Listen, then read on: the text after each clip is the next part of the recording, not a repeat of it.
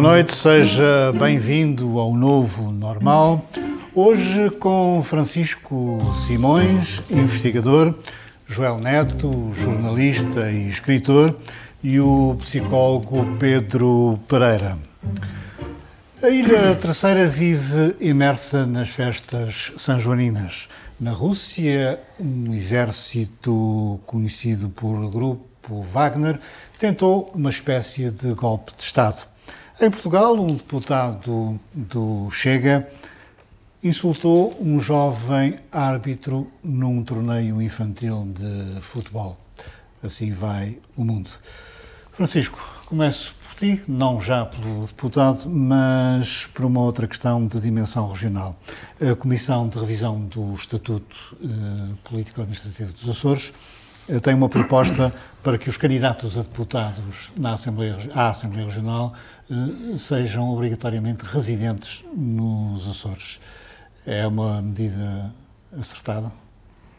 Antes de mais, boa noite e obrigado pelo convite para aqui estar. Um, pois, no, no geral, parece-me que uh, se calhar estamos aqui a tentar evitar que as pessoas beneficiem do diferencial fiscal também por essa via. Mas um pouco mais a sério, acho que era interessante discutirmos isto numa perspectiva não regional, mas numa perspectiva nacional, porque a verdade é que aquilo a que assistimos, uh, por exemplo, nas eleições legislativas é que dão-se vários casos de deputados serem integrados em listas em determinadas uhum. zonas do Cidadãos país. de Lisboa que concorrem... Com, com, as quais não tem qualquer tipo de relação e, aliás, esta discussão voltou a estar na agenda no ano passado quando também se discutiu o facto de uh, haver uma desproporção muito grande em termos de representatividade dos municípios do, dos antigos distritos do interior um, na própria Assembleia da República. Portanto, há aqui uma. Eu acho que há um movimento geral averso à personalização da política, menos quando a personalização da política é feita ao nível do Primeiro-Ministro ou das figuras de representação do Estado.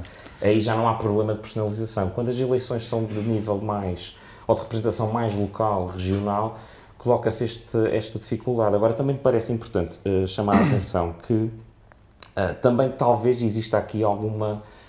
Alguma, um, algum receio que alguns movimentos menos uh, esperados possam acontecer. Uh, para mim não, não seria completamente uh, estranho que alguém por um pequeno partido se candidatasse pelo Corvo e que estabelecesse aqui residência fiscal para conseguir isso.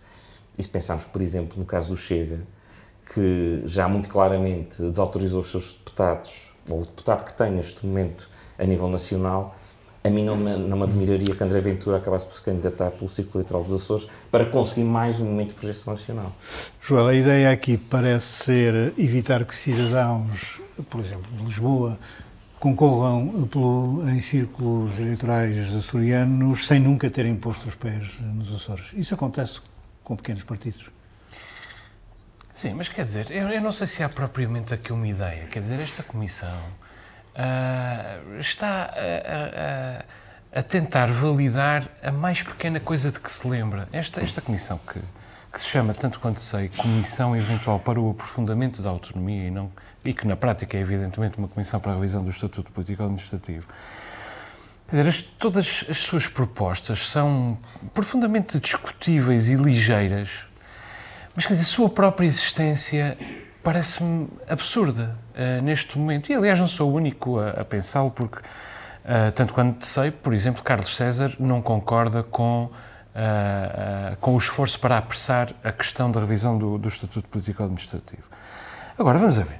Eu, nestes três anos que, que levamos já de novo normal, não me, não me cansei de assinalar os, os mais de 30 índices de subdesenvolvimento humano dos Açores Uh, tudo aquilo que nos. outra vez no último não, programa? No último programa, e quero, deixar, quero deixar isto claro de uma, outra, de uma outra maneira. Só esta semana, folheando os jornais, nós ficámos a saber do reforço da má prestação dos Açores numa série de índices que já lideravam, nós já sabíamos que lideravam, e ficámos a saber do facto dos Açores liderarem mais uma série de índices ainda que, que nós não tínhamos consciência. Portanto, na, na tua opinião, os deputados deviam concentrar-se mais em soluções para isso do que... Eu acho que é uma alucinação coletiva, mas tu, eu peço-te tua indulgência.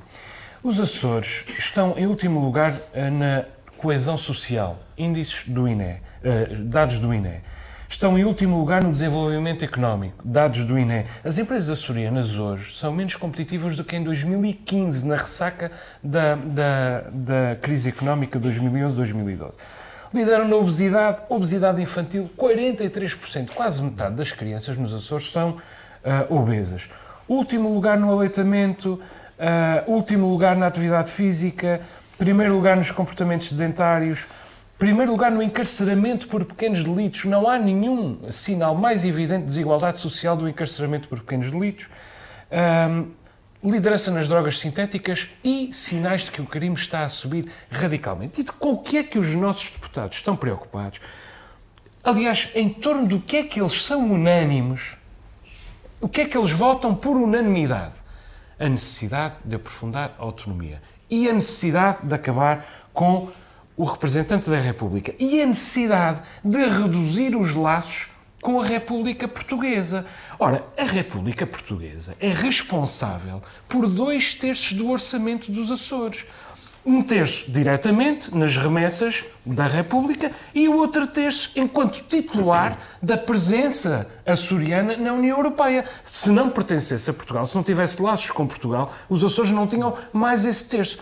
Eu recordo que qualquer ideia de, de cortar laços com Portugal ou reduzi-los significa expor-nos à redução dos laços que nos permitem dois terços do nosso orçamento. Ainda que a, que é a única posição coisa... estratégica dos Açores também dê lastro uh, a Portugal. Essa questão da posição estratégica está completamente e... por estudar. Nós andamos nos Açores a falar de mineração quando pedimos uma moratória de 50 anos para estudar a mineração. Mas agora, de repente, porque a Noruega, que tem um fundo do mar completamente diferente dos Açores, tanto que pode uh, explorar petróleo em offshore, os Açores são mar profundo, ao contrário daquilo que acontece na Noruega. Mas quer dizer, nós agora, de repente, porque a Noruega vai uh, minerar o, o, o, em offshore, vai uh, uh, aumentar as suas explorações de minério em offshore, nós estamos a discutir a exploração de minério nos Açores. A ciência não vai permitir a exploração de minério em offshore nos Açores nos próximos 100 anos. Isso é atirar poeira para a cara das pessoas. Nem a República a vai deixar que os Açores beneficiem uh, ou partilhem da gestão desses recursos. Mas quais são os recursos? É preciso identificar quais são os recursos que estão aí para serem geridos. Nós, quer dizer, nós exploramos o turismo, os Açores é que exploram o turismo. O turismo é o principal recurso do mar. As pescas são mais ou menos reduzidas, primeiro por razões de cotas europeias, mas também porque a, a, a, ideia de que há muito peixe nos Açores é um bocadinho uma ilusão. O que nós temos nos Açores é uma plataforma continental muito grande, mas mais importante, o recurso mais importante que está em jogo no Mar dos Açores nem sequer é a posição geoestratégica, que essa é explorada e nós tiramos o benefício possível disso. É, é o turismo, que somos nós que, quem está a explorar. Eu nem vejo qual é. Qual, quer dizer, isso é verdadeiramente um argumento populista e que tem passado absolutamente incólume na opinião pública dos Açores. Mas é mentira. Pedro, pode não haver muito peixe, mas há peixe miúdo, não é? Sim. É, em relação ao, ao, exemplo da, da, Noruega, é isso mesmo, é um bom exemplo de como um país consegue fazer um, valer os, os, um, os valores que tem, neste caso, uh, o petróleo e, e através da mineração, Obviamente as diferenças que o Joel aponta são, são significativas, mas é um exemplo de como um país consegue pôr a população a beneficiar de, oh, Pedro, das, mas as riquezas. diferenças são a diferença entre se conseguir fazer e não se fazer. É, se é, é cientificamente possível fazer não, ou não. Não, mas, mas, mas em abstrato, a Noruega tá consegue bem, mostrar, tá. consegue, tem imensos países que fazem esse tipo de, de... Aliás, Portugal já o fez. E o que é que acontece às populações locais? Ninguém vê nunca nenhum cêntimo. O próprio país uh, vê as empresas uh, vir e ir sem, sem um benefício ou, muitas vezes sem, sem benefício uh, visível para as populações. A Noruega é um exemplo de como isso pode e deve ser feito. Agora, se for com o turismo ou outras coisas, aí, claro, é ciência. Bom, e, são, esta são decisores que devem fazer essa decisão. De obrigar a que sejam residentes nos Açores os candidatos o, a deputados. O, o, Francisco falou das legislativas. É um problema que já, já te podes candidatar à vontade. É, sim, já posso, não é? Já, já, já já me deixas. Uhum. Uh, o Francisco falou, falou, das legislativas, mas mesmo nas autárquicas esse problema já é discutido, se calhar com pouca, uh, com pouca projeção, uh, mas lembro-me ainda há pouco tempo, nas últimas eleições, aliás, de falar comigo sobre isso, de haver candidatos a presidente e não é aquela, aquela, aquela conversa do, do presidente Marco Canaves em que salta de cama para outra. É mesmo alguém que vem de fora e que é considerado pelo partido como uma como alguém com conhecimento, com algumas ligações à terra e que vai ser candidato. E, e a população depois divide-se uh, na questão da legitimidade, por isso isso é uma coisa a relativamente aqui é que há Não sei se é assim tão importante. É que há senhores, sobretudo nos partidos pequenos, que nunca puseram os pés nos Açores e que concorrem por São Jorge, pela Graciosa. Sim, uh, isso, pela, isso à partida Os não, não eleitores parece. que ajuizem. Não, mas é isso, é, é, à partida não parece a coisa mais correta, mas porquê é que os partidos têm que, têm que ir à procura Além do fora da ruído, região? Também há muitos açorianos que se candidatam pelo, por círculos nacionais. Sim, mas a questão é Costa? Neves, por é que é exemplo, é historicamente candidato por Castelo Branco. Sim, ou era. Ou era, sim. Bem, mas isto depois tem uma outra consequência, que é o ruído dos tempos de antena. Vocês ainda veem tempos de antena? Aqueles clássicos tempos de antena. Eu acho que já Já, ninguém... acho que já não, que já não ouço. Mas, mas tem a ver com isso. Por, porque é que os partidos têm que procurar uh, fora? Porque não há ligação, porque não encontram, porque não há ninguém disponível. Imagino que em sítios mais pequenos seja mais difícil encontrar candidatos para determinados partidos. E, e uma forma fácil uh, é, é, essa, é, é ir à procura dentro do círculo de amigos. Podem não estar uh, na região para onde, para onde o Há, há candidato um vai. outro paradoxo, se me permites dizer mais uma coisa sobre esta proposta, com que eu discordo, evidentemente, além de discordar da simples existência da, da, da Comissão. Repara bem uma coisa, outra das propostas que esta Comissão tem é para que os imigrantes Depois eu ia açorianos introduzir possam assunto. votar. Ora, vamos a ver, que grande paradoxo. Quer dizer, as pessoas que vivem fora dos Açores não se podem candidatar, mas as pessoas que não só vivem fora dos Açores, mas vivem fora de Portugal, podem votar. Qual? Bom, isto é evidentemente um paradoxo, felizmente existe Constituição. Agora, também há um desejo subreptício aqui. Subreptício eu não tenho nada contra os imigrantes, mas nota bem, aquilo de que estamos a falar é de permitir aos eleitores de Donald Trump uma influência sobre o rumo dos Açores. Aquilo que nós estamos a falar é transformar os Açores numa região ainda mais conservadora do que aquilo que os Açores já, é, já, já são. E, portanto, a isso, isso é extremamente perigoso. Este ponto que não estava na nossa agenda da votação dos imigrantes, eh, como é que te posicionas eh, sobre isto? Nas eleições regionais? Quer dizer, eu acho que há aqui uma série de, de falsas questões que estão, que estão em cima da mesa e, e voltando ao ponto inicial, quer dizer, eh, existe este paradoxo que o, que o Joel mencionou, acho que há outro aspecto mais importante que tem a ver com a personalização da política, eh, que há haver uma discussão sobre isto que seja sobre, sobre esse aspecto. Eu, eu já há muitos anos sou a favor dos ciclos uninominais, um, nas legislativas e a nível regional sei que infelizmente isso não é possível e portanto é uma discussão que essa, que essa Comissão evidentemente não quer fazer. Um, mas há de facto muitas contradições do ponto de vista como se encara a personalização na política, para, porque todas as campanhas são feitas com base nesse pressuposto, quando na verdade uh, as, as, as, listas não são baseadas nesse princípio. Um, e numa, numa lógica regional em que evidentemente as coisas já funcionam informalmente com base nesse, nesse pressuposto, eu acho que um, um princípio de listas abertas com maior capacidade de controle do eleitor sobre quem vai efetivamente escolher era um outro tipo de discussão Mas que essa, valeria a é, pena. curiosamente, é uma das propostas que, está, que também estão em causa nesta, nesta comissão, que é a possibilidade de, De uma os, percentagem. os eleitores, exatamente, terem uma uma influência sobre... Já é alguma coisa, enfim, já é, já é alguma coisa. Tem alguma, mas, mas, essa proposta, mas, por mas acaso, é alguma graça. insuficiente, porque o, o que acontece aí é que, na verdade, o que vai continuar a suceder é que os partidos vão con- continuar a ter um poder sobre a gestão das listas e a percentagem, para aquilo que eu ouço, não é muito claro em que lugares da lista é que essa percentagem se aplica. Portanto, muito facilmente, esses- essa percentagem é aplicada aos lugares não elegíveis.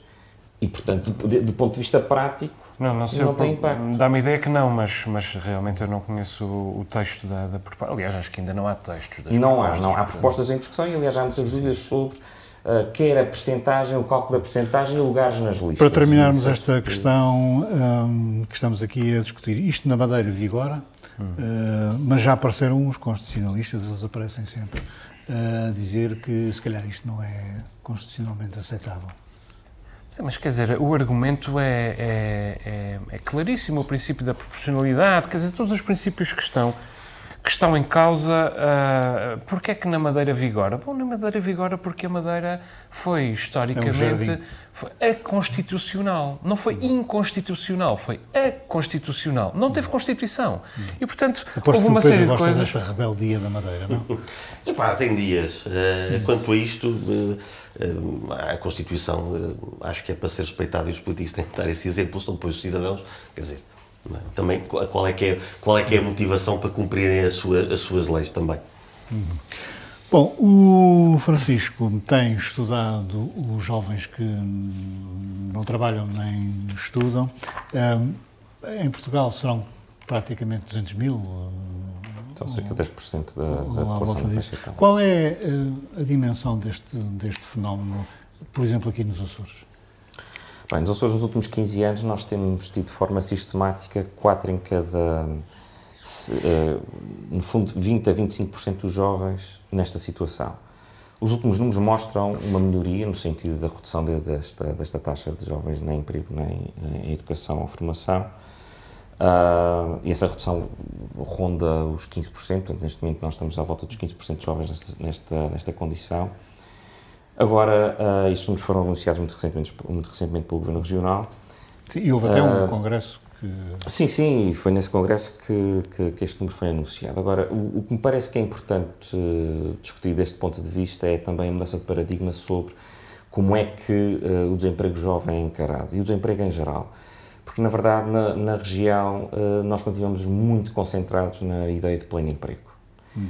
Uh, e a ideia de pleno emprego, infelizmente, coincide cada vez mais com uh, emprego mal remunerado, emprego sem, sem direitos, emprego precário. Uh, quando, a nível europeu, mesmo a nível nacional, toda a discussão é feita neste momento sobre o trabalho digno. Há uma agenda para o trabalho digno em Portugal, há uma série de recomendações da União Europeia do ponto de vista da criação de empregos que sejam dignos não apenas do ponto de vista da remuneração, mas também do ponto de vista da proteção social uh, e também da dignificação das carreiras. Um, e quando se trata do emprego jovem, esta discussão na região não é feita. Portanto, considera-se que o problema dos jovens que não estão nem a trabalhar nem a estudar resolve simplesmente se eles estão em formação ou se têm acesso a um emprego, mesmo que esse emprego seja um emprego precário. Ora, esse salto... Sendo que a formação é mais ou menos uma panaceia para diminuir os números. Quer dizer, pode ser, mas eu também não encaro dessa forma, porque a verdade é que se estrategicamente apostarmos na formação e elevarmos a qualificação dos jovens, eles efetivamente estão mais protegidos contra, contra as situações de desemprego e de precariedade. Isso, isso é muito evidente. Agora, não basta isso. Neste momento, nós temos que dar um salto qualitativo, que é um salto para noções completamente diferentes de estruturação do mercado de emprego na região. Esse salto está por dar uh, e afeta, sobretudo, os grupos que estão mais próximos de, de, de situações vulneráveis, como por exemplo uh, os jovens estão nesta condição e que tendem a entrar e sair muito sistematicamente. Por outro lado, já agora, outro aspecto que é importante perceber e que afeta não só este índice em particular, mas também outros que o Joel tem, tem mencionado, tem a ver com o trabalho informal. Uh, que é uma discussão que não se quer fazer na região. Nós, nós sabemos perfeitamente que há uma porcentagem muito elevada em Portugal ainda de trabalho informal, que corresponde a 25% da, da, da, economia nacional. Mas nós desconhecemos, não conheço nenhum estudo que enfoque este, este aspecto em particular, uh, e era preciso perceber de facto qual é, qual é o impacto que isto tem também, quer na, na própria estruturação do mercado de trabalho, quer, quer também na economia local. Portanto, ficam aqui outros desafios que, que, que, eu acho que só vale para pena... provocar, eu diria que a dignificação das carreiras é um privilégio da função pública. Bem, eu reservo algumas considerações sobre isto para o meu minuto, se me é permitido. Não queria já abrir a caixa de Pandora agora. Pedro, eu tinha de dizer isto, não é? Sim, eh, faz parte. Uhum. E tens alguma Os razão. funcionários há, públicos. Há pontos, sim, sim. Não, há, há, pontos em que eu concordo, tendo a concordar contigo, é? há outros que, que não. Um, mas ouvindo aqui o Francisco, eu estava a lhe fazer uma pergunta, não sei se me permite. Faz favor. Como é o último programa, está. Uh, nesse, nesse, no trabalho que tu tens, tens feito, uh, e há alguns estudos que eu, que eu tenho visto, uns mais em Z, outros mais, mais aprofundadamente. Eu não sei, quando falas de mudança de paradigma se olharmos para os países pobres, grosso modo, países pobres e países ricos uh, da União Europeia, uh, esse, essa mudança é necessária em todos os países, é mais necessária nos do que noutros. Há países que já estão a operar essa, essa mudança de paradigma. É, é, é evidentemente mais necessária nos países do sul da Europa e Portugal. Onde há mais economia informal, é, certo? Sim, sim. Hum. Portugal até nem é, digamos assim, o caso mais problemático. Por exemplo, o caso italiano é um caso muito problemático, até pelas assimetrias entre o Norte e o Sul, uhum. mas são sobretudo os países do Sul da Europa e os países do Leste que, que têm taxas de jovens nesta condição uh, mais elevadas, que, por exemplo, na sequência da pandemia, uh, sofreram mais o impacto uh, da, o impacto económico que a pandemia teve e, portanto, as taxas dispararam mais nestes países e tenderam a, a, a, uma redução muito mais lenta comparativamente aos países do norte da Europa e aos países, sobretudo do centro da Europa, como, por exemplo, a Alemanha, a Holanda, que têm sistemas, eh, não só sistemas de proteção social, mas também sistemas formativos muito mais pujantes, com muito mais participação de por exemplo, os sindicatos que estão muito mais envolvidos nestas... Olha aí, Luciano, estás a ver? Uhum. Os sindicatos, afinal, afinal são necessários. Os e, e também as corporações... Não, não, quanto é Itália? Não confundo. Quanto é Itália? Não sei se foste tu que... Tu vais substituir o Luciano agora. Uh, não, chama da jeito, chama da jeito. Não, quanto à Itália, não sei se foste tu que, que deste essa informação, que alguém tentou estudar no sul da Itália a economia informal e teve que mudar de país, não foi? Qualquer coisa assim. Não, isso é muito comum, aliás. Uh, Porque quando tenho... se fala de economia informal em Itália, não é bem mesmo a economia informal de cá. Não, não, não e, e, uh, mas também há aqueles que conseguem fazer os estudos e que chegam às pessoas, porque as pessoas de ligação entre as universidades e, e por exemplo, os jovens ou os desempregados, são os, os presidentes da Câmara que, por sua vez, pertencem à máfia. E aí conseguem, e aí dá, dá certo. Sem acesso às pessoas. nos citarmos outra vez os teus números. Olha aí a pressão o que é que. Como é que vês este fenómeno dos jovens que não trabalham nem estudam? Uh, eu, eu sou. Mas esta melhoria, não é? O esta que melhoria. Eu, sim, vamos ver. Em relação à melhoria, primeiro gostava de dizer que estou muito contente por o Francisco estar aqui. Sou, sou um admirador do trabalho dele. Eu e preocupa, no fim, E preocupa-me isto, preocupa-me este, isto do, do, dos jovens nem nem. Eu acho que estes indicadores de que nós temos de que eu tão, com que eu te tenho aborrecido tantas vezes, sim, sim. Uh, que esses indicadores são todos expressões uns dos outros, não é? Quer dizer, uh, as coisas não acontecem isoladamente. Cada um deles acontece porque os outros acontecem. E, e os outros acontecem porque cada um deles acontece.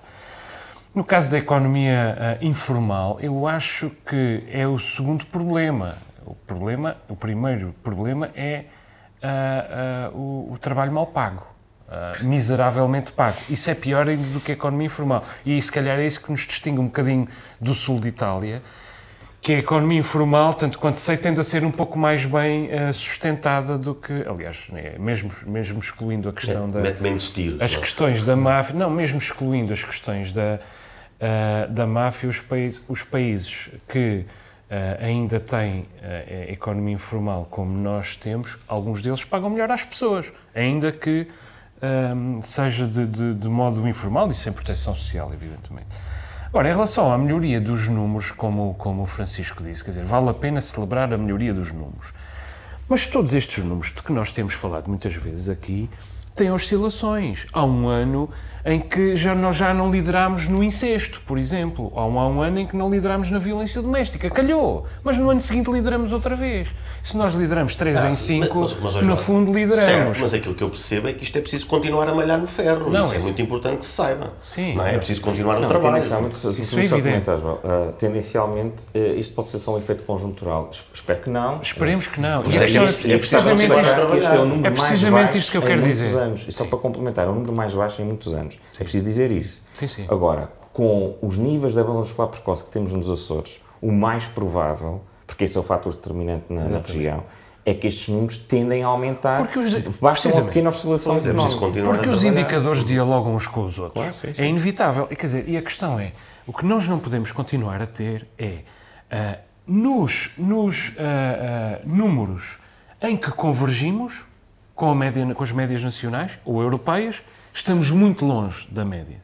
Convergimos só naqueles em que estamos muito longe, como é o caso do jovem neném. Os jovens neném, nós quando temos um quarto, quer dizer, estamos longíssimo da média nacional e, portanto, é mais fácil convergirmos. Mas naqueles em que nós estamos assim tão longe, divergimos que, é uma, que são uma série dos outros indicadores. Portanto, nós também temos de ler isto holisticamente e perceber em que medida é que estes indicadores estão a progredir todos num sentido favorável. E esse trabalho é muito difícil de fazer. Sem dúvida. Até e não há nenhum governo que, se, que sente ninguém numa uh, mesa a recolher esta matéria e a estudar uh, transversalmente esta matéria e a definir, no âmbito da coordenação política, no âmbito de uma vice-presidência do governo, no âmbito de uma, de uma secretaria regional da presidência, a fazer esse esforço de coordenação entre todos os setores Mas isso, da, é, da isto é importante, é que no, no país isto acontece muito, quando há indicadores que tendem a melhorar, parece que depois há um relaxamento de investimento nessa área que leva a que eles voltem a, a, divergir e por isso é que eu dizia, é importante continuar a trabalhar neste,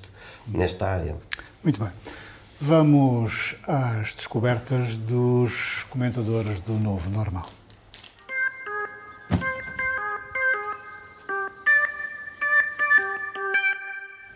Começo pelo Pedro Pereira e pelo seu álbum, não é? Que é... Queens of the Stone Age. Um, eu não queria, uh, In Times New Roman, o oitavo álbum, eu não queria porque, se bem te lembras, trouxe aqui o primeiro álbum dos Queens of the Stone Age, a reedição há poucos programas. Só que este foi um álbum que me surpreendeu muito pela, pela positiva. Uh, não vale a pena comparar. Né? Quem já está uh, anda a fazer comparações, este álbum é tão bom como este ou como aquele. Uh, não vamos cair nesse, nesse erro. É uma evolução. Josh Homme, o, o, o compositor, passou por uma fase conturbada e nós sabemos que as fases conturbadas dos artistas dão muitas vezes origem às melhores obras. Uh, e este, este é, um, é um álbum muito bom de se ouvir. Um, ele está à venda já na melhor loja de discos da Ilha Terceira. Um, e é uma mistura de, de, emoções com, com riffs mais agressivos do que o último álbum, pronto, caindo nessa, nessa comparação, que também era bom, uh, que reflete, aliás, como, como, como se vê pela capa, uh, essa, essa agressividade, a questão de relações amorosas, do, do, do Josh um, e, os, e, os, desafios que ele, que ele tem que ele tem ultrapassado, mesmo a nível criativo. Uh, a banda está em grande forma, vi, vi o YouTube permitiu-me assistir a um concerto e a, a, banda está em grande forma, que é este concerto que estamos a ver. Aconselho a fãs que, que vão dar uma espreita dela e esperemos que isto seja o pronúncio de mais alguns muito bons desta banda. Hum. Francisco, a tua descoberta é um podcast chamado Radicais Livres.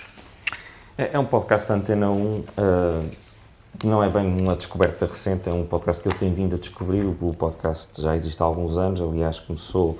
É uma ideia do Jaime Vera Pinto, que é um conhecido uh, apoiante de populismo de direita, vamos pôr assim. Uh, e, uh, e, e, neste programa o, o outro convidado permanente é o Pedro Tadeu, que é um conhecido comunista.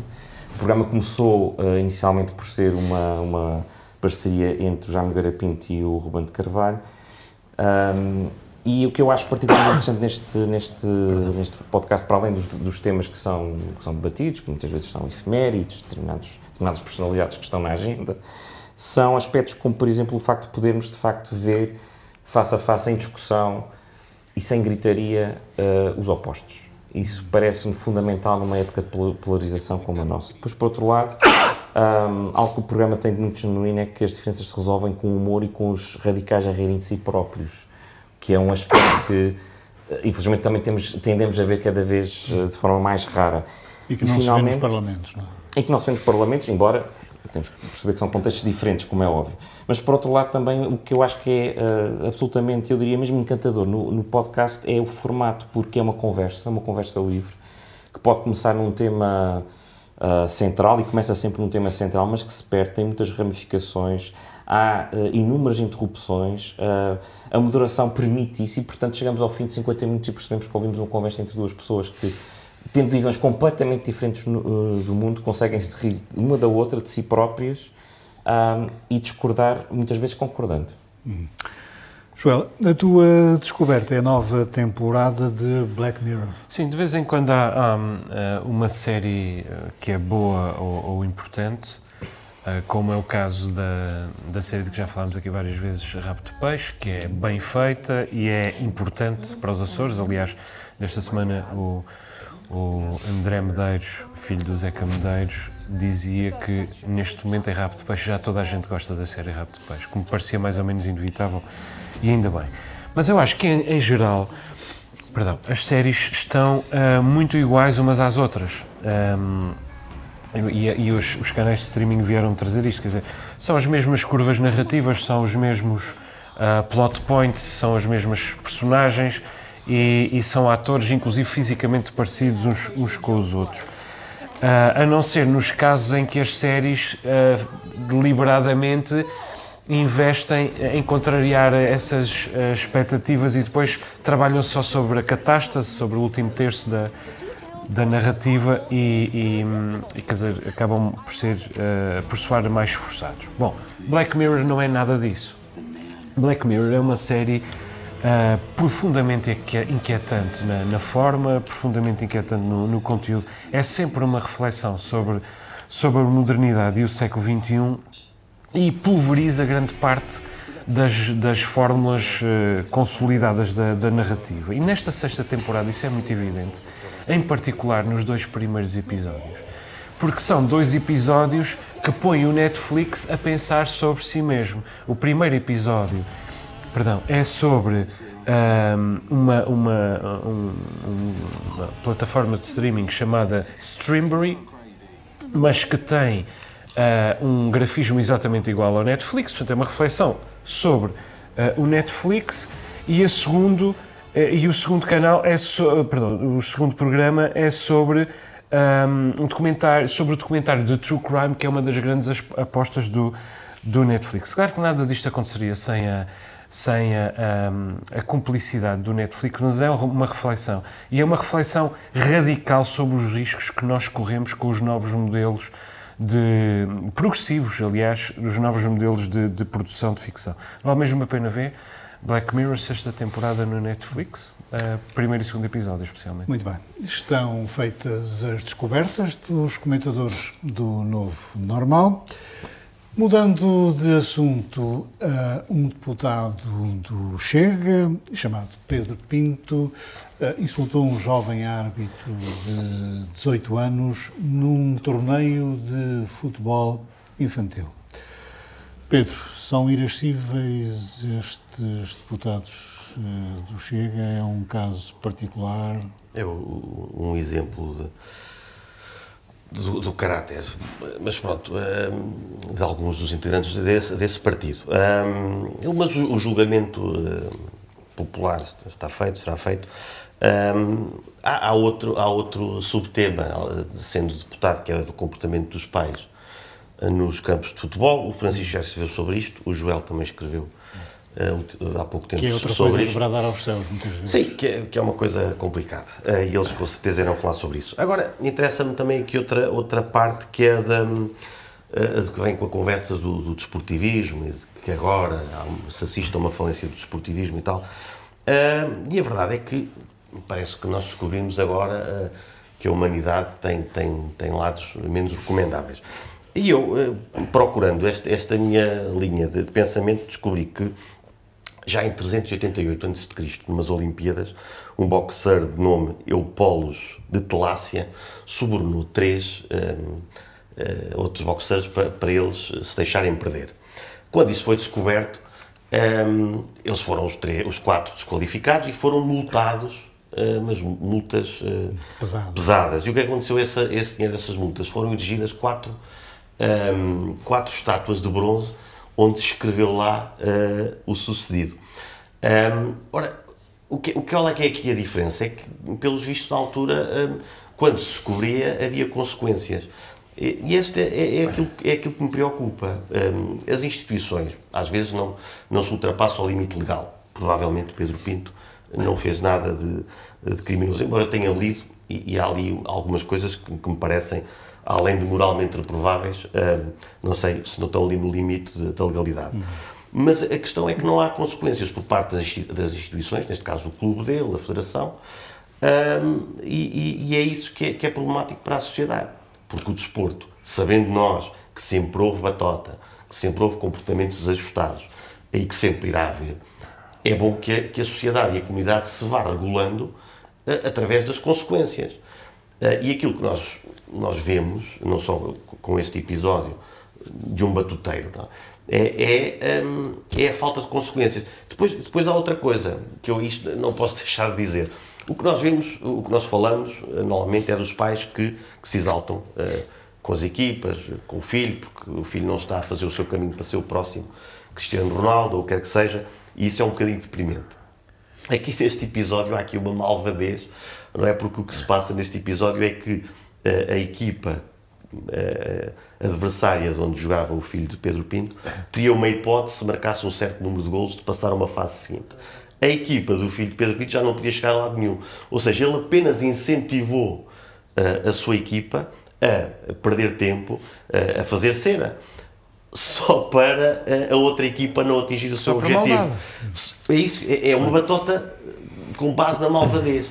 E isto tem um requinte que, lamento, vale a pena uh, Francisco, esta questão levantada aqui pelo Pedro uh, do comportamento dos pais nos campos de futebol, de facto, muitas vezes ultrapassa tudo o que possa ser considerado como razoável.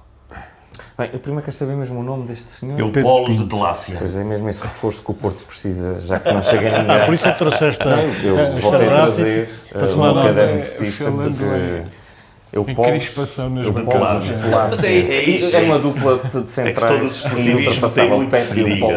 Tem muito que se lhe. Uh, não, quer dizer, sobre o caso concreto, eu muito sinceramente não tenho, não, não, tenho grande coisa a dizer, porque da maneira que ele está descrito, acho que fala por si não há, não há, e não acrescentaria nada ao que o Pedro disse.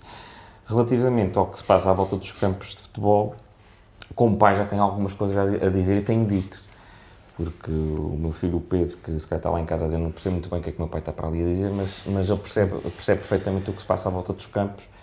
Uh, e, e, mesmo a uma escala regional ou, ou, de campeonatos de ilha, como, como temos cá, podem ter a certeza que vemos episódios absolutamente inusitados de, de pais completamente transtornados à volta do campo e que efetivamente perdem noção do que é que está a acontecer ou não perdendo, não percebem muito bem o que é que o desporto representa e o que é que representa para, aqueles, para aquelas crianças praticar futebol. E posso dizer que, desse ponto de vista, uh, este é só mais um episódio. Uh, uhum. Agora, que consequências é que se retiram desses, desses episódios? Parece-me que se vão, vão retirando muito poucas consequências.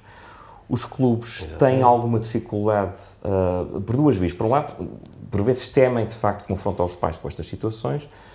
Por outro, eu penso que a muitos destes clubes faltam as ferramentas para que isso seja feito também, porque uh, a complexidade que o jogo ganha fora das quatro linhas, uh, nos escalões de formação, é de uma dimensão que nós temos dificuldade em perceber. Uh, há, há, muita coisa a acontecer à volta de um campo num, num jogo de futebol de sete. e coisas verdadeiramente complexas do ponto de vista social e psicológico. por outro lado... E algumas também boas. Há pais que. que... Algumas boas, claro que sim, quer dizer, não, não, mas eu, eu, tendo, eu sou bastante. Eu sou uma pessoa otimista por natureza, mas nesse aspecto não sou assim tão otimista. Eu já levo alguns anos a observar esses comportamentos e, e, e não vejo tendências para, para melhoria. E gostaria só de complementar com uh, aquilo que tem dito sistematicamente sobre este assunto. O melhor pacto que existe neste, nestes, nestes casos é o silêncio. E o silêncio com a criança, é aquilo que o Pedro me pediu, a certa altura, foi que eu não me manifestasse. Uhum porque aquele é o momento dele. Uhum. E eu acho que há pouca capacidade dos pais perguntarem aos seus filhos o que é que eles querem naquele momento.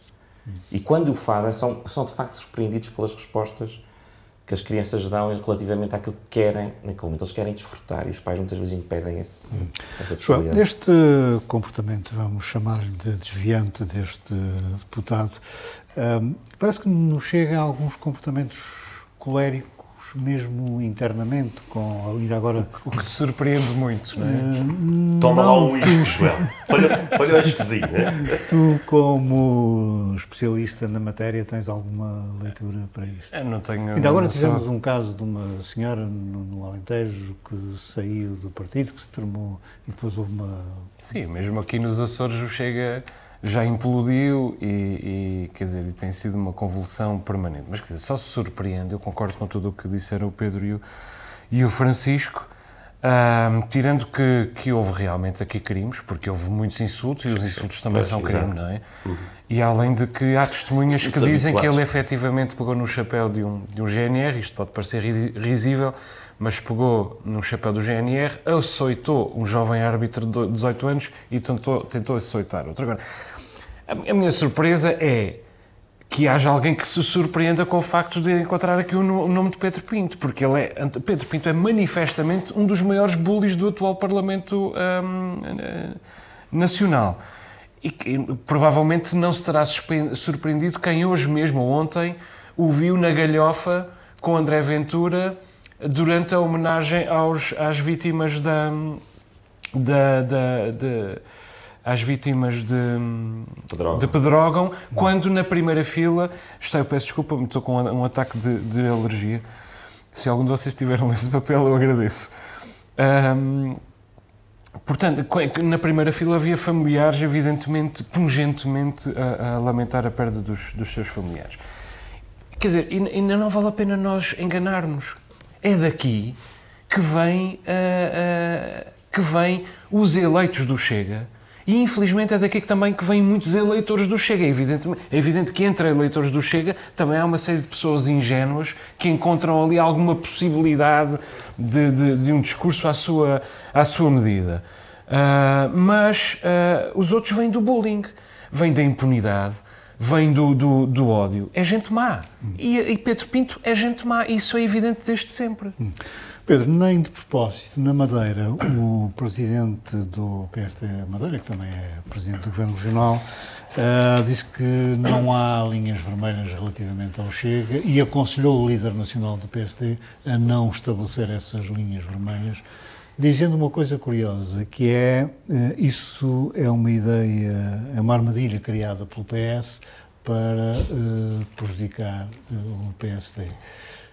Bem, eu não sei quem é que põe a armadilha a quem, mas só, só dar aqui um, uh, uma explicação quando eu falei de otimismo uh, da, da, minha experiência com, com, outros pais que estão lá, que o meu filho também joga no clube do teu, uh, e, e, eu noto ali uma coisa interessante que é uma autorregulação. Obviamente também há ali malta mais expansiva, mas o grupo consegue criar uma, uma espécie de autorregulação coletiva e acho que o caminho tem, tem que ser esse, e aí acaba por não extravasar muito.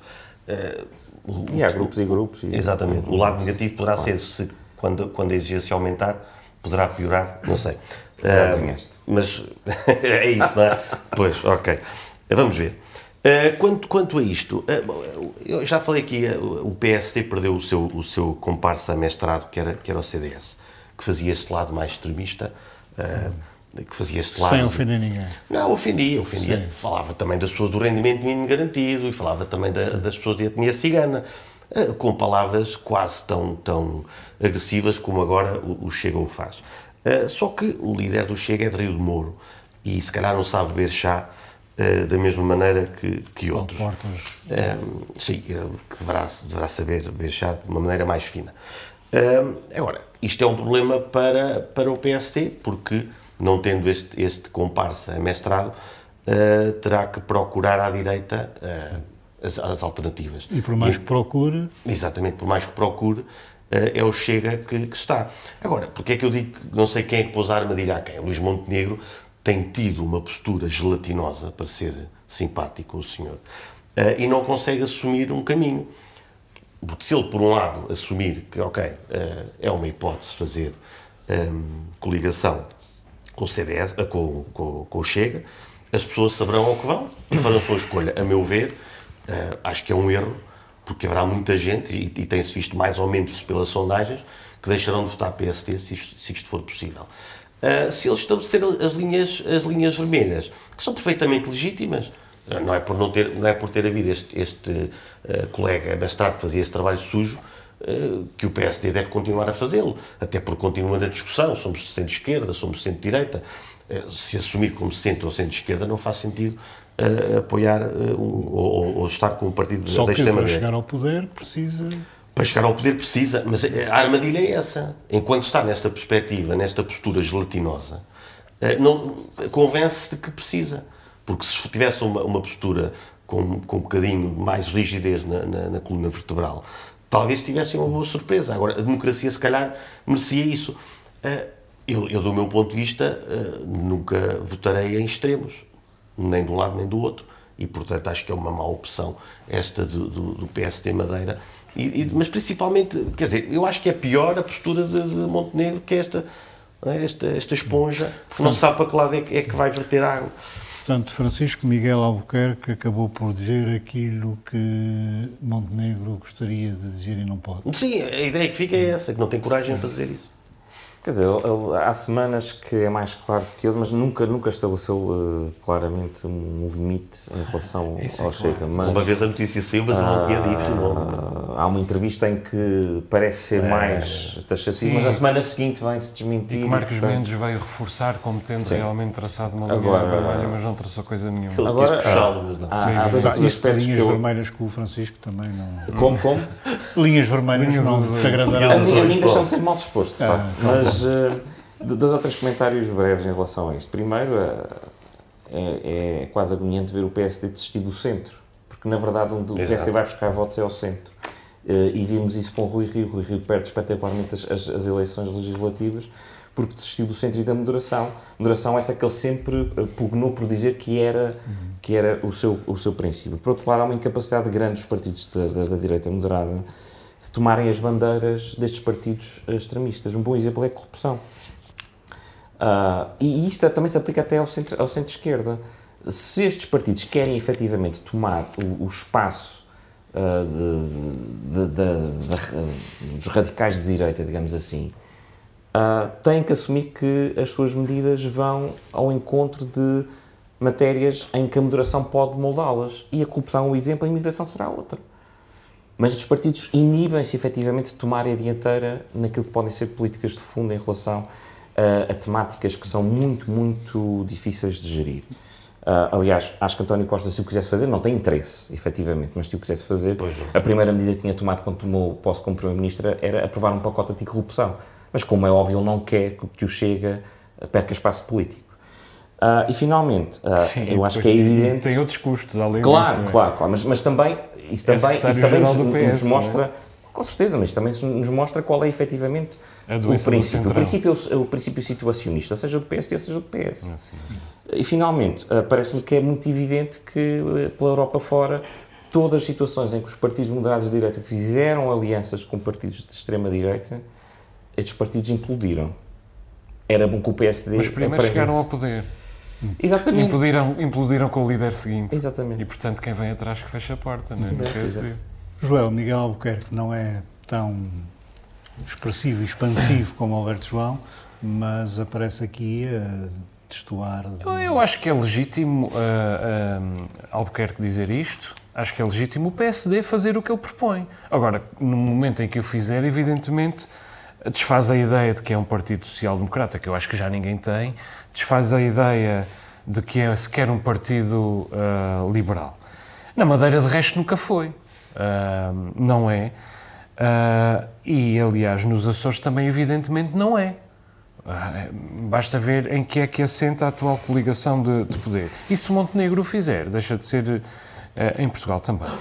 É evidente que, que Montenegro não excluiu o Chega quando quis chutar para longe esse tema da agenda política, quando Marcos Mendes veio dar-lhe uma ajuda dizendo que ele tinha sido muito claro ao traçar uma linha vermelha, não traçou linha vermelha uh, coisa nenhuma. É deplorável que não o tenha feito, pela memória de Sá Carneiro, pela memória de Mota Pinto, pela, pela, pela, por respeito a Pinto Balsemão, até a Cavaco Silva e até a Passos, a Passos Coelho. É uma falta de vergonha para, para com o país e, em todo o caso, é uma negação da, da, da, da, democracia. Bem, o, esta semana foi publicado o, Global, o relatório do Global Project Against Hate and Extremism, que fala com muita preocupação do caso uh, português e diz que o, que, que o Chega, uh, devido ao seu líder carismático, mas sobretudo à ascensão eleitoral meteórica, é capaz, tem capacidade para, e aliás já está a integrar, os votos de movimentos de extrema-direita nacionalistas, identitários, conspiracionistas, supremacistas, uh, supremacistas brancos, nostálgicos de Salazar, nacionalistas cristãos, e são 13. São 13 movimentos em Portugal. Dois vêm do Chega, o Chega e a Juventude do Chega, mas há outros 11 formalmente constituídos, um, de todo do, do, do, do juiz negacionista, do, o, o, o ERGT que vem do, do PNR, etc, etc, e ainda há todos aqueles que não têm existência física, mas que têm uh, expressão uh, online. Uh, é isto, é este partido que Miguel Albuquerque se uniu na Madeira, é, é, este partido que José Manuel Bolheiro já deu a mão nos Açores e é com este partido que, que Montenegro não parou de namoriscar. Isto é um partido que tem uma tendência internacionalista, tem uh, relações privilegiadas com todo, neste momento, ah, privilegiadas na Europa, porque depois o Trump e o Bolsonaro não vêm cá, mas tem relações próximas com todos os partidos extremistas, extremistas uh, da, da, da Europa, nomeadamente a AfD, a Alternative für Deutschland, que acaba de eleger deputado, que, que, acaba de ganhar círculos eleitorais na Turíngia. E note-se bem, a Alemanha era, aliás, a Alemanha é por definição, por excelência, o sítio onde existe o trauma da extrema-direita. Muito bem. Uh... Na Alemanha, deixa-me só reforçar. As são mais duras. É Na Alemanha já se elegem deputados de extrema-direita. O sinal que isto emite é profundamente preocupante. E nós, em Portugal, mas, continuamos a brincar com este Mas com isso este existe exatamente também por aquilo que o Francisco dizia, que é o centro e os moderados eximem-se a arranjar soluções para problemas que podem ser, não, podem ser menos é... do que parecem, como a imigração. As pessoas têm muito medo, mas é preciso falar sobre Estou isso. de acordo. É preciso não vamos já ter tempo de falar, por exemplo, das Sanjoninas, que sei que é um tema aqui Uh, muito querido do Mas Joel. Tempo de lá ir. Uh, que até é... Sim, vamos lá beber uma fresca. Pronto, vamos lá.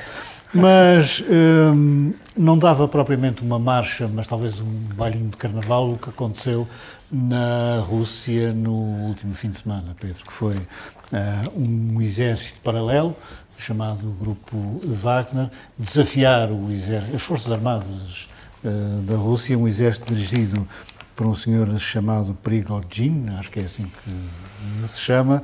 Também dava é, um bom reforço para o Porto. É um nome, é um nome.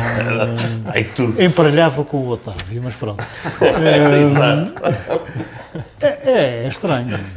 É, é, é, é o, o putsch de, de Wagner, né? depois do, do putsch de, de, da, cervejaria do, do, Hitler. quer dizer, depois a longo prazo o, o Hitler conseguiu chegar ao poder. Este aqui não me parece. Uh, foi estranho, embora houvesse uma série de. houvesse um crescendo de no discurso de, de Prigogine que. Uh, bem, nós, nós isto, isto, vai dar em alguma coisa. E, que é um cidadão respeitável que até esteve preso nove anos por andar é, a assaltar pessoas na rua. É um, é um, é um exemplo muito bom do self-made man e de, uh, do bater punho. Ponham os olhos em Prigogine. Uh, do nada conseguiu criar conseguiu criar o próprio emprego e até emprega 25 mil pessoas, penso eu.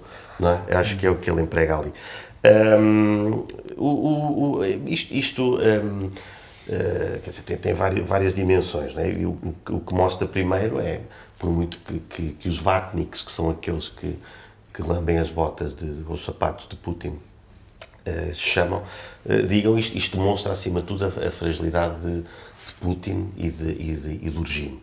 Uh, e depois, do lado de Putin, eles chegaram a abater um, um helicóptero, o desrespeito pelas vidas russas, porque para Putin ficou tudo desculpado. E, e, depois a questão da, da, da estratégia, é? quando, uhum. quando Prigozhin expõe claramente aquilo que quer dizer, os americanos e, outros, e outras pessoas lúcidas na análise da guerra fazem desde o início. Prigozhin veio confirmar nessas tais uh, nessas, nesses tais momentos de raiva contra Shoigu uh, e falando sobre, sobre a guerra. Francisco, um, há quem diga que é estranho este senhor ainda não ter caído de um quarto andar. Pois, Tem mas ele. mil empregados. Mas, mas ele sabe fazer marchas de São João, quer dizer, não sabe. Eh, ele tem o mesmo problema com algumas marchas que infelizmente não chegaram à, à Praça Velha. A marcha pela justiça dele também não chegou a Moscou. Uh, estas não chegaram à Praça Velha, acabaram por chegar no dia, no dia 24, não é? Portanto, acabaram por cumprir com o seu objetivo. Sim, eles têm mais roupa do que os soldados uh, russos. E eu logo este ano que decidi não ir às marchas, porque em casa havia marcha pela justiça, portanto foi também entretido. Mas uh, não tendo combinado nada com o Pedro, uh, para mim, a primeira nota sobre, sobre, este, sobre esta inusitada marcha sobre Moscou é que este é um bom exemplo de, dos limites do capitalismo, não é? Quer dizer, uma, uma, um fornecedor que só tem um, uh, uma, uma, uma, entidade que o contrata, não é? E uma entidade que contrata que depende altamente desse fornecedor. Uhum.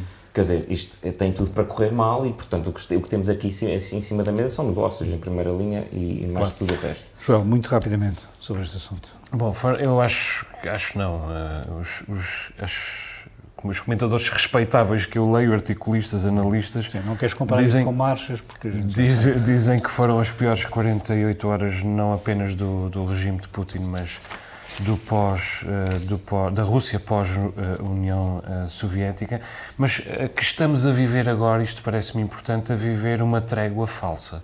Porquê? porque Putin não fica sem vingança e porque uh, Prigogine também não vai ficar sem causas. Porque ele não é homem para isso, ele sempre viveu os riscos Nem vai mais, ficar vivo muito tempo. mais, mais ousados.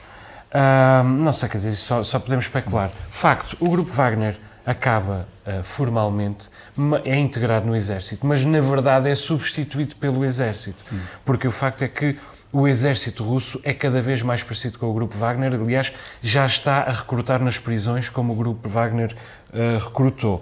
Uma ideia que vale a pena uh, reter aqui é que o regime de Putin está tão vulnerável que Putin teve de negociar com um traidor, porque aquilo que Lukashenko sim, fez sim, sim. foi negociar em nome de Putin com, com, com uh, um traidor. E isso é coisa, sinal do quão vulnerável ele está. Estados é. que contam como cenários para sobreviver, lembremos de Alcácer Quibir, o que é que aconteceu Bom, quando vamos... o rei se fiou nos mercenários? Eh, Temos mesmo que ir aos minutos e tem que ser minutos. Começo pelo teu, Pedro. É pá, assim, de repente, qual é que era o meu minuto? Lembras-te? Hum. Um, ah, eh, não, não, me lembro. Ah, já sei. O, saiu o relatório eh, do Observatório Europeu para, para a Droga, saiu no dia 16 de junho.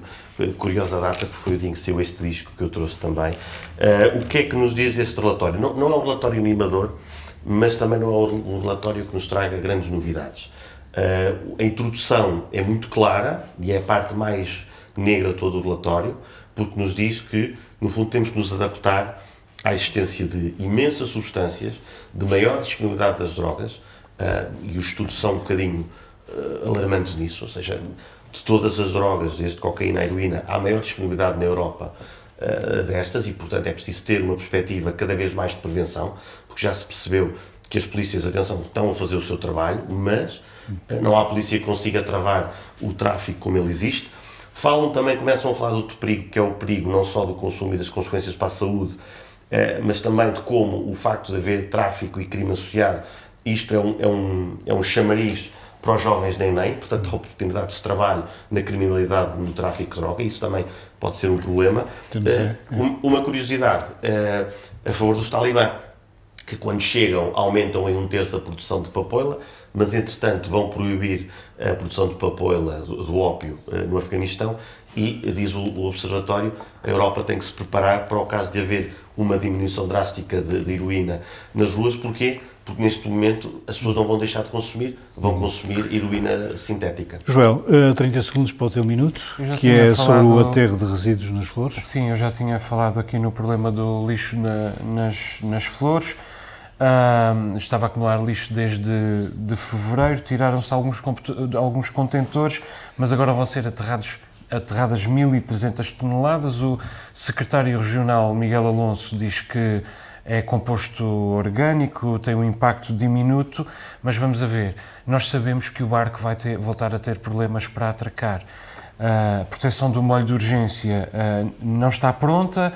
Uh, é suposto ser concluída no fim de setembro, mas como se sabe, a partir de, da primeira semana de agosto não se faz uh, nada ali. Em setembro recomeçam os furacões e as, e as tempestades. Quer dizer, os Açores estão a produzir menos lixo, celebrámos-lo esta semana, menos lixo, inclusive com mais turismo, mas nas flores voltamos a práticas do, do uh, século temos que ir ao minuto, do século XX. Temos que ir ao minuto do Francisco, que é hoje o nosso convidado especial e que é sobre a estratégia de combate à pobreza e à exclusão social.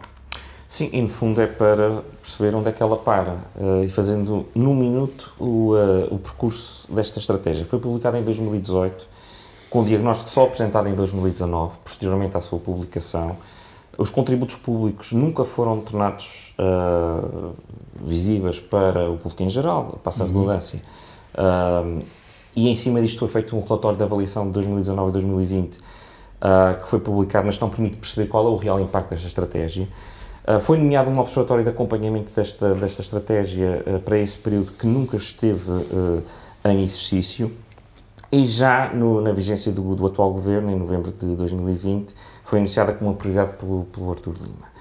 Em abril de 2021, no Parlamento, ele próprio anuncia que esta ah, esta estratégia vai ser revista em novembro de 2022, portanto, um ano e meio depois, é entregue, uh, entregue a revisão desta, desta estratégia ao Centro de Estudos Sociais da Universidade de Coimbra para definir um plano no sistema de indicadores uh, de execução e impacto. Estamos em junho de 2023, quase três anos depois da, da vigência do atual governo. Hum. E comparativamente às prioridades que foram dadas à revisão de carreiras dos médicos, dos enfermeiros, dos técnicos de diagnóstico de, de, de saúde, um, de outras classes profissionais, os professores, por exemplo, continuamos a não ter uma estratégia para a pobreza nos Açores. Isto parece-me que revela quais são as verdadeiras prioridades e as prioridades têm votos à volta da, da mesa. Bravo. Muito obrigado. Termina aqui esta edição, que é a última antes das férias. Boa noite. Até à próxima.